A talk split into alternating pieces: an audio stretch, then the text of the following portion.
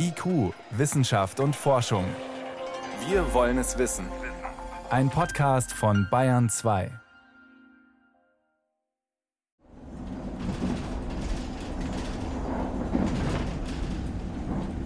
Ich sitze im Zug auf dem Weg nach Bremen. Meine Redakteurin hat mich gefragt, ob ich eine Sendung über die Vergesslichkeit machen möchte. Ausgerechnet ich mit diesem Sieb im Kopf, wo andere ein Gedächtnis haben. Aber vielleicht erfahre ich so endlich mal, wie ich meine lästige Schusseligkeit loswerden kann. Ich schaue aus dem Fenster und verliere mich in Tagträumen darüber, wie viel einfacher mein Leben sein könnte, wenn tatsächlich alles in meinem Hirn bliebe, was ich behalten will. Vielleicht wäre ich dann auch so schlau wie die Menschen, die ich jetzt in Bremen treffen will, bei den deutschen Gedächtnismeisterschaften. Die sind tatsächlich Gedächtniscracks. Gedächtnisforschung. Was hilft gegen Vergesslichkeit? Eine Sendung von Ariane Stolterfoth. Seit ich denken kann, vergesse ich Relevantes wie auch Irrelevantes. Da macht mein Gedächtnis offenbar keinen Unterschied. Namen, Geburtstage, Verabredungen und natürlich auch der Klassiker, ob ich eigentlich den Stecker vom Bügeleisen daheim rausgezogen habe. Und wenn ich Zeitung lese, egal ob online oder print, habe ich später echt Mühe, mich an die vielen Informationen zu erinnern, die ich da gerade in mein Hirn gestopft habe. Und neulich finde ich sogar in meinem Schrank einen Mantel, von dem ich für kein Geld der Welt sagen könnte, wann oder wo ich den gekauft habe. Völlig nutzloses Zeug dagegen, zum Beispiel Preise von Flohmarktfunden, die bleiben in meinem Hirn kleben. Meine Vergesslichkeit nervt. Weil sie mein Leben echt anstrengend macht und schnell auch peinlich werden kann.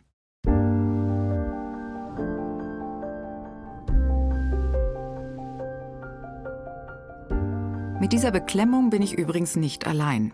Eine groß angelegte Umfrage vor drei Jahren hat ergeben, dass fast 50 Prozent der 35 bis 45-jährigen Deutschen den Eindruck haben, dass sie immer vergesslicher werden. Bei den Älteren liegt der Anteil noch höher. Logisch. Ich bin nicht dement, depressiv, schizophren oder an multipler Sklerose erkrankt und ich habe zum Glück auch keinen Hirntumor. Für Diagnostiker sind das alles ungute, also krankheitsbedingte Gründe, warum Menschen plötzlich vergesslich werden. Ich bin, wie auch meine Mutter, einfach schon immer vergesslich. Genetiker gehen übrigens davon aus, die Erblichkeit von Gedächtnisleistung liegt beim Menschen bei etwa 50 Prozent. Die anderen 50 Prozent sind umweltbedingt.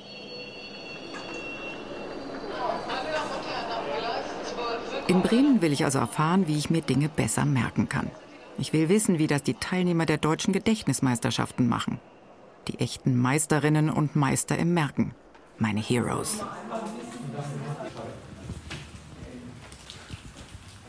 Austragungsort sind zwei Säle in der Uni Bremen. Hier herrscht geschäftiges Treiben, Wettkampfatmosphäre. Die Teilnehmer bereiten sich gerade auf die nächste Disziplin vor. Beim Kartensprint sollen sie sich 52 Spielkarten in richtiger Reihenfolge einprägen.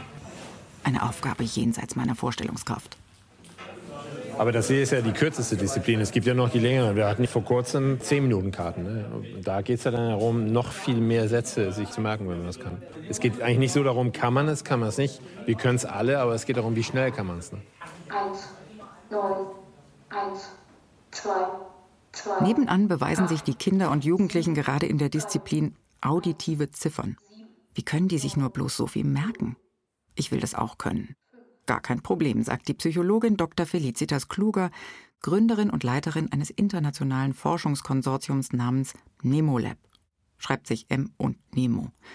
Mit dem NemoLab will sie über Schulen, Universitäten und Seniorenheime alle erreichen, die besser lernen und erinnern wollen.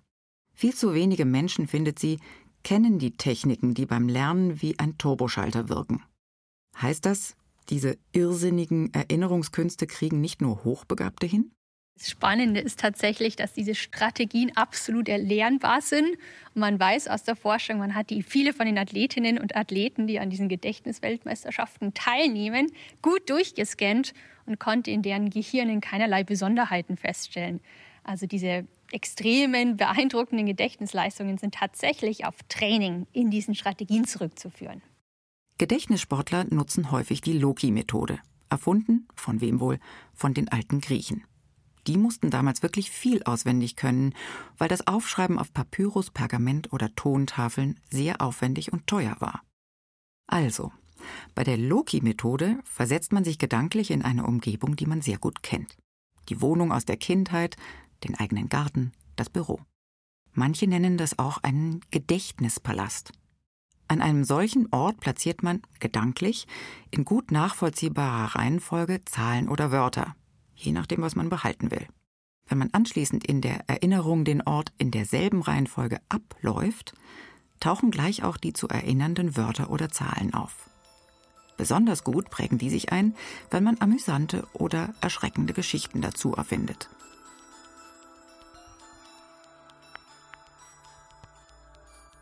Felicitas Kluger hat für ihre Doktorarbeit am Computational Memory Lab der Universität von Alberta in Kanada unterschiedliche Gedächtnistechniken verglichen. Das Interessante an diesen Techniken ist, sagt Kluger, dass man aus wissenschaftlicher Sicht gar nicht genau weiß, was passiert, wenn die Verknüpfungen hergestellt werden. Besonders verwunderlich ist, Menschen, die von Geburt an blind sind, kommen genauso gut mit diesen Strategien zurecht.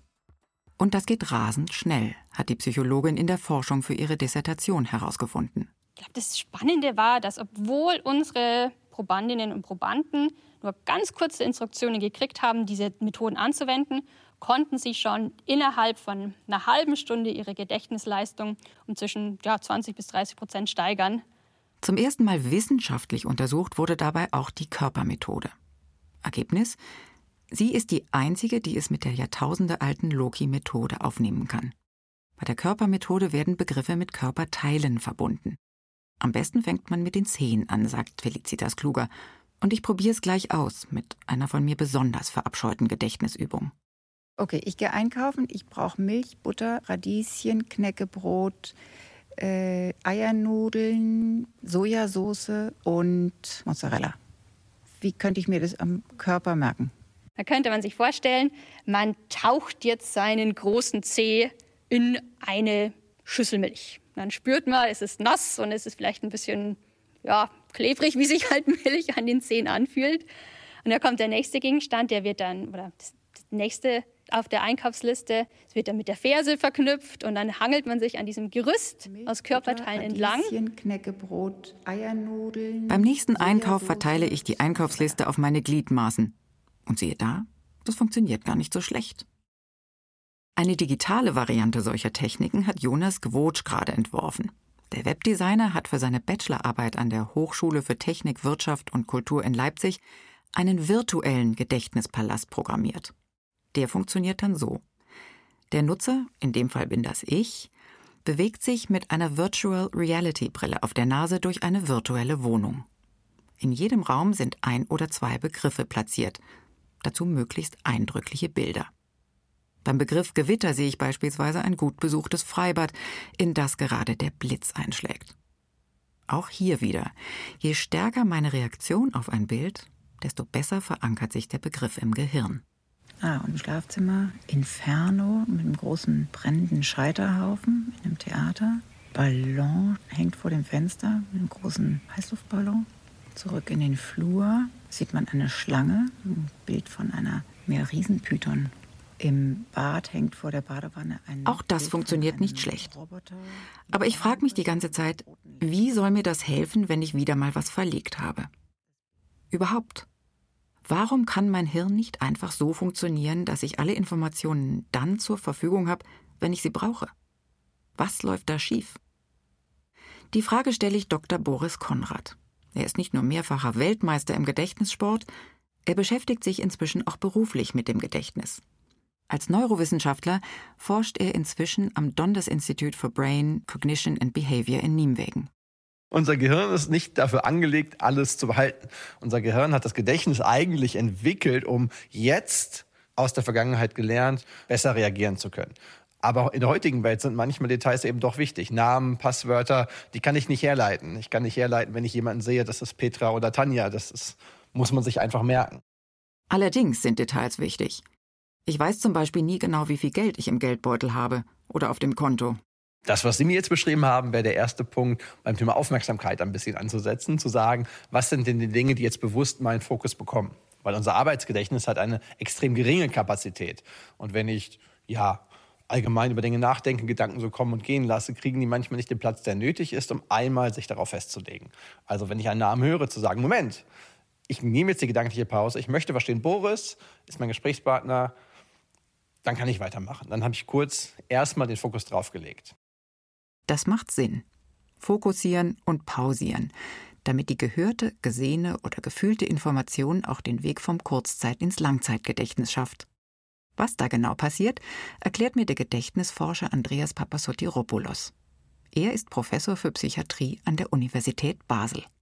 Zunächst einmal wird Information, die Sie erleben, sei es, wenn Sie etwas sehen oder auch hören, wird sie aufgenommen ins Gehirn durch die Nervenzellen. Das passiert extrem schnell, in Bruchteilen von Sekunden.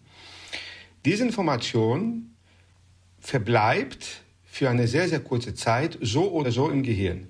Aber nur ein Bruchteil dieser Information wird insofern weiterverarbeitet, dass sie auch dauerhaft im Gehirn bleibt. Unter dauerhaft verstehen wir Minuten bis Leben lang.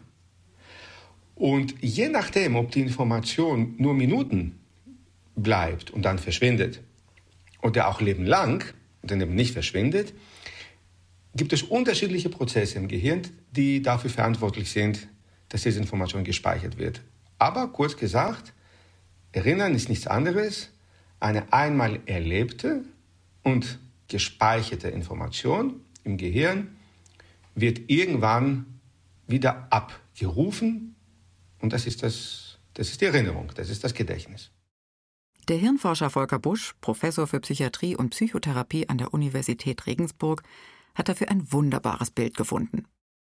Das Kurzzeitgedächtnis, auch Arbeitsgedächtnis genannt, hat dieselbe Funktion wie Mitarbeiter von Vorstandsbüros. Sie begutachten alles, was bei ihnen aufläuft und entscheiden dann, je nach Relevanz, was sie weiterleiten. Jeder, der zum Vorstand oder zur Vorständin will, muss an ihnen vorbei. Und genauso ist es mit den Informationen, die wir erinnern sollen. Häufig aber, sagt die Neurowissenschaftlerin Dr. Priska Zuber von der Niederländischen Universität Leiden, funktioniert dieser Selektionsvorgang nicht so, wie wir das gern hätten. Einfach weil wir zu vielen Informationen ausgesetzt sind. Medialer Dauerkonsum, Multitasking, Reizüberflutung all überall. Wenn wir in solchen Situationen sind, wie zum Beispiel jetzt beim Einkaufen, dann befinden wir uns in Situationen, die sehr viele Ablenkungen aufweisen. Zum Beispiel, wir hören viele Geräusche, es gibt viele Leute, viele Farben und so weiter. Und das beeinflusst natürlich unser Arbeitsgedächtnis in dieser Situation. Und es gibt Forschung, die konnte zeigen, dass das Arbeitsgedächtnis unterschiedlich ausgeprägt ist bei gewissen Leuten, aber eben auch diese Funktion, während solchen Aufgaben Ablenkungen auszublenden. Für ihre Forschung hat die Schweizerin eine Trainings-App fürs Arbeitsgedächtnis mit Ablenkungen versehen mit Tönen und Bildern, die den Nutzer beim Lernen absichtlich stören. Das Ergebnis von Zubers Studie das Arbeitsgedächtnis lernt tatsächlich, mit der Störung umzugehen. Die Probanden konnten sich nach den Versuchen über eine signifikant erhöhte Erinnerungsfähigkeit freuen. Die App kommt allerdings erst 2024 auf den Markt. So lange muss ich mich noch gedulden mit dem digitalen Anti-Ablenkungstraining.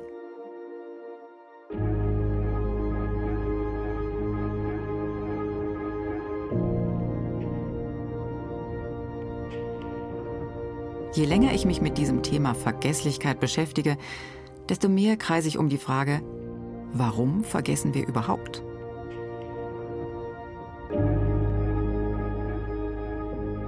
Vor ein paar Jahren war ich mal in Köln zu einem Abendessen eingeladen und saß neben einer Frau, die über das genaue Gegenteil geklagt hat. Sie nämlich konnte sich alles merken. Andersrum gesagt, sie konnte nichts vergessen. Sie konnte sich tatsächlich an jede Information erinnern, die sie jemals aufgenommen hatte. Bis hin zu jedem noch so nervigen Werbeprospekt in ihrem Briefkasten. Und sie erzählte mir damals, wie schrecklich sie das belastete. Wenn ich heute an diese Frau denke, dann frage ich mich, in der Regel ist doch in der Natur alles aus gutem Grund so, wie es ist. Warum sollte es dann mit dem Vergessen eigentlich anders sein? Ist am Ende nicht mein Vergessen ein Unfall der Natur, sondern eher das außergewöhnliche Gedächtnis dieser Frau. Als ich anfange, diese Frage zu recherchieren, entdecke ich relativ schnell, hier entsteht gerade ein ganz neuer Forschungszweig. The New Science of Forgetting. Neurologie, Psychiatrie, Psychologie, Informatik bis hin zur Philosophie. All diese Disziplinen beschäftigen sich neuerdings mit dem Vergessen. Was da gerade passiert, erzählt mir Scott Small, Professor von Neurologie und Psychiatrie an der Columbia University in New York. Dort leitet er das Alzheimer Zentrum und gilt als Koryphäe auf diesem Gebiet. Aber jetzt hat er ein kleines Buch geschrieben, in dem er sich mit dem nicht pathologischen Vergessen beschäftigt, also mit dem Vergessen, das keine Erkrankung als Ursache hat. Der Titel Vergessen, Untertitel Platz machen für Neues. Die Vorstellung, dass das Gedächtnis immer der Held und das Vergessen der Bösewicht ist, die ist aus Sicht dieser neuen Wissenschaft des Vergessens kategorisch falsch. Sie brauchen das Gleichgewicht. Wir müssen vergessen, um vergeben zu können. Und wir müssen emotional vergessen, um nicht in ständigem Leid zu leben. Das Vergessen von Emotionen ist eine Form des Vergessens. Wenn dieses Vergessen zusammenbricht, kommt es zu diesen typischen Störungen, zur posttraumatischen Belastungsstörung zum Beispiel. Auch gibt es ein kollektives Vergessen von Erinnerungen.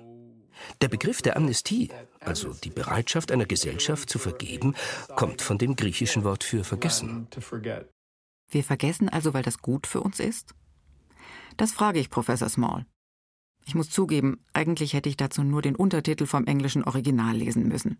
Der lautet nämlich The Benefits of Not Remembering, also die Vorteile des Nichterinnerns. Scott Small sagt tatsächlich, Vergessen ist absolut notwendig. Für unsere Kreativität und Empathiefähigkeit, auch für unseren Mut. Und damit wir Informationen richtig selektieren und einordnen können. Die Fähigkeit, Namen, Zahlen, Fakten aus dem Hut zu zaubern, mag auf einer Cocktailparty ein eindrucksvoller kognitiver Trick sein. Aber wenn man sich tatsächlich an alles erinnert, dann ist das eine Belastung. Wie ihre Tischnachbarin bei diesem Abendessen erzählt hat. Unsere Fähigkeit, den Wald zu sehen statt der vielen einzelnen Bäume, das ist die Grundlage der Verallgemeinerung. Für Abstraktion. Sogar in der Informatik hat man festgestellt, dass die Mustererkennung besser funktioniert, wenn Sie das Vergessen in die Computeralgorithmen einbauen. Wir alle dachten immer, alles, was Sie brauchen, ist mehr und mehr Speicher, und dann können Sie Muster erkennen. Ganz und gar nicht. Das, worunter meine Kölner Tischnachbarin vermutlich litt, ist übrigens extrem selten. Es heißt hyperthymestisches Syndrom. Bis 2021 wurde es weltweit bei lediglich 61 Personen diagnostiziert. Die Gene dieser Menschen sind besonders interessant für die Forscher des Genetik-Gedächtnisprojekts der transfakultären Forschungsplattform Molecular and Cognitive Neurosciences an der Universität Basel. Diese Wissenschaftler versuchen zu verstehen, inwieweit Gene für unser Erinnern verantwortlich sind. Ich wende mich dort an Andreas Papasotiropoulos. Einer seiner Kollegen hatte als junger Wissenschaftler in Kalifornien mit dem renommierten Neurobiologen James McGaw zusammengearbeitet. McGaw hatte die weltweit ersten Patienten mit hyperthymestischen Syndrom diagnostiziert und über Speichelproben genetisches Material von ihnen gesammelt. Als er es vor zehn Jahren den Baslern anbot, griffen die sofort zu. Aber es dauerte bis zum Frühjahr 2022, bis die technischen Voraussetzungen so waren, dass Papasotiropoulos und sein Kollege Dominique de Kervin bei der Gensequenzierung fanden, was sie gesucht hatten. Erst jetzt, kürzlich, sind wir tatsächlich einen entscheidenden Schritt weitergekommen und wir haben eine Gengruppe entdeckt, die tatsächlich offensichtlich dafür verantwortlich ist, für diese enorm seltene, aber unglaubliche Fähigkeit, die diese Personen haben, als nächstes will Papasotiropoulos herausfinden, ob die gefundene Gengruppe in der Tat wie ein molekularer Schalter agiert, der das Vergessen regelt oder verhindert. Bevor er das bald an Mäusen testet, sind ihm mit Fruchtfliegen und Würmern erste Durchläufe gelungen. Würmer sind tolle Tierchen. Sie sind sehr simpel. Sie besitzen tatsächlich 302 Nervenzellen. Die sind alle bekannt mit Namen. Und das Schöne ist, wir können einem Wurm auch Sachen beibringen.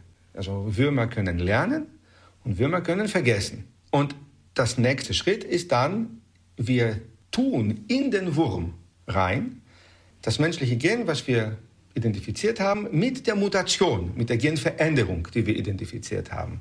Und dann können wir vergleichen, Würmer mit oder ohne diese Genmutation, ob sie besser lernen können oder weniger vergessen.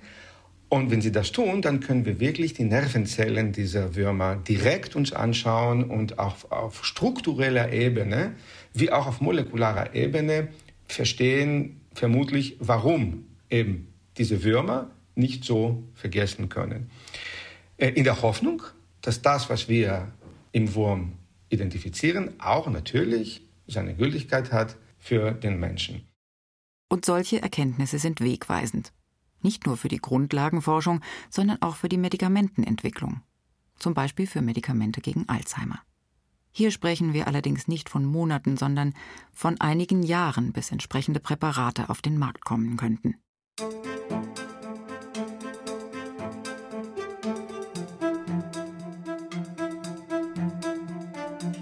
So verheißungsvoll die Vorstellung von einem perfekten Gedächtnis auch sein mag, Scott Small warnt vor solchen Idealbildern. Er erzählt mir von einem früheren Kommilitonen aus seinem Medizinstudium. Der tauchte neulich in Smalls Gedächtnissprechstunde auf. Er sei so vergesslich, ob er ihn mal testen könne. Ich habe ihn untersucht und er hatte keine Demenz, aber tatsächlich ein schlechtes Erinnerungsvermögen. Für einen Arzt, der in der Notaufnahme in Bruchteilen von Sekunden Entscheidungen treffen muss, wäre das fatal. Aber dieser Mann ist ein Spezialist für Infektionskrankheiten. Aus Sorge, irgendeinen Aspekt zu vergessen, nahm er sich immer viele Tage Zeit für seine Diagnosen. Seine Vergesslichkeit gab ihm etwas, das man intellektuelle Demut nennt. Die Folge? In seinem Fachgebiet gilt der Mann heute als einer der weltbesten Diagnostiker. Dieser völlig neue Blick auf die Vergesslichkeit ist wie ein Geschenk an alle, die regelmäßig an ihrer Schusseligkeit verzweifeln. Dass das Nicht-Erinnern tatsächlich gut für uns sein kann. Das mit der intellektuellen Demut zum Beispiel, das kenne ich genau. Immer extra gründlich vorgehen, damit ja nichts hinten runterfällt, bloß nicht davon ausgehen, dass irgendetwas ein Selbstläufer sein könnte.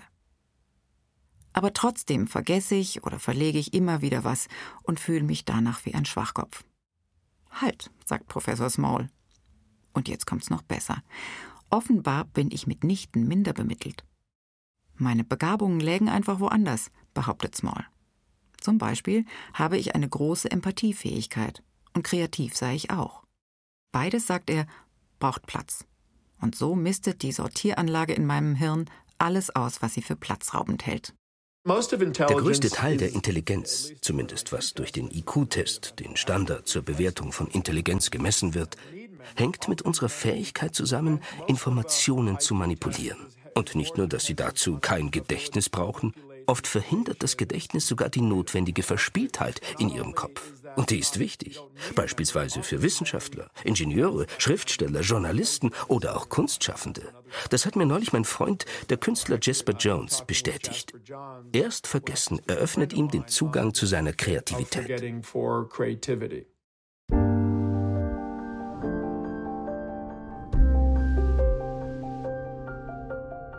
Sendung zu machen war tatsächlich ein veritables Wellnessprogramm für mein Selbstbild. Denn jetzt weiß ich, das normale Vergessen, also das nicht krankheitsbedingte, ist keine Fehlleistung des Gehirns. Im Gegenteil. Es ist ein Prozess, für den der Körper sogar Energie aufwendet, sagt Papasotiropoulos. Dieses von mir so unerwünschte Aufräumen in meinem Kurzzeitgedächtnis bringt mir, wenn ich Professor Small glauben darf, jede Menge Vorteile. Und diese Sichtweise hilft mir wiederum, mich jetzt nicht mehr so über meine Fehlleistungen zu ärgern. Ich mache jetzt halt eine andere Rechnung auf. Ich bin zwar vergesslich, dafür aber kreativ, lustig und empathisch. Unterm Strich passt es dann wieder. Und wenn ich unbedingt Vokabeln, Namen oder Einkaufslisten besser erinnern will, dann nutze ich eben Nemotechniken. Alles halb so wild. Das war IQ, Wissenschaft und Forschung. Heute mit dem Thema Gedächtnisforschung. Was hilft gegen Vergesslichkeit? Eine Sendung von Ariane Stolterfoth.